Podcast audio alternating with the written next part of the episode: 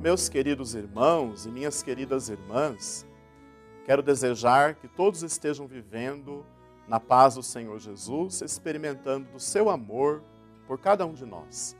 Eu sou o Padre Cassiano, da paróquia Nossa Senhora das Vitórias, em Mauá. Nós iniciamos com alegria o nosso programa Verbo, a Palavra de Deus, da Diocese de Santo André. Esse programa ele é transmitido na TV Mais e nas mídias sociais da nossa Diocese.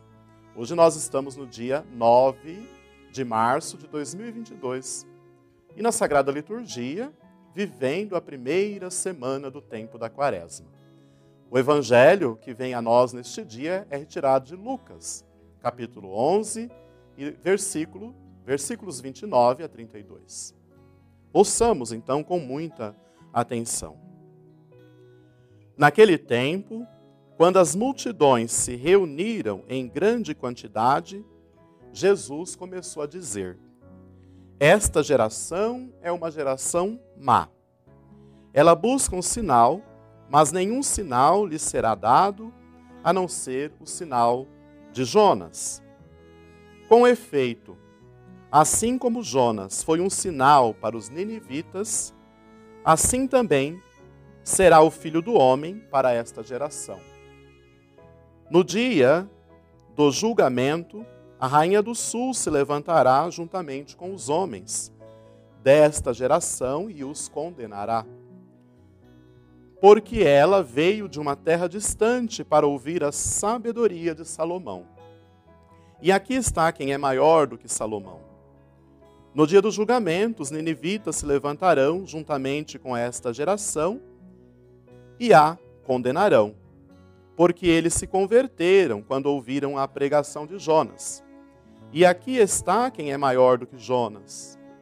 Palavra da salvação. Meus irmãos e minhas irmãs, neste evangelho de hoje, Jesus chama esta geração de geração má, porque eles são incapazes de perceber Jesus como um grande sinal do amor de Deus. Jesus é o grande sinal, e nele está o amor de Deus por nós. E Jesus, neste evangelho, lembra que os ninivitas se converteram diante da pregação de Jonas. Jesus está falando aos corações e muitos não se convertem. Por isso, meus irmãos e minhas irmãs, que esta palavra nos questione. Vivemos o tempo da graça do Senhor. Jesus está conosco, o grande sinal do amor de Deus. E o nosso coração diante desta presença tem se convertido? Temos mudado à luz da pessoa de Jesus?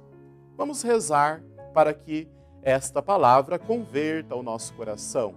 E vamos contar mais uma vez com a intercessão da querida Mãe de Deus. Ave Maria, cheia de graça, o Senhor é convosco. Bendita sois vós entre as mulheres, e bendito é o fruto do vosso ventre, Jesus. Santa Maria, Mãe de Deus, rogai por nós, pecadores, agora e na hora de nossa morte. Amém. Por intercessão de Nossa Senhora do Carmo, desça sobre vós a bênção de Deus Todo-Poderoso, que é Pai, e Filho e Espírito Santo. Amém.